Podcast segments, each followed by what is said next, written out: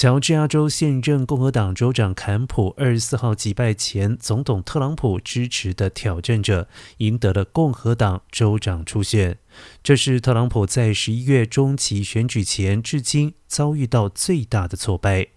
由于当年坎普拒绝翻转特朗普二零二零年败选结果，惹恼了特朗普，而特朗普因此转为支持前联邦参议员帕杜。而根据爱迪生媒体研究机构宣称，坎普以百分之七十三的票数击败了帕杜的百分之二十三选票。另外一方面，目前的政治环境对共和党人越来越有利。根据路透社易普所昨天完成的民调显示，拜登支持度跌到了百分之三十六，是他上任以来新低，反映选民对通货膨胀飙高的忧虑。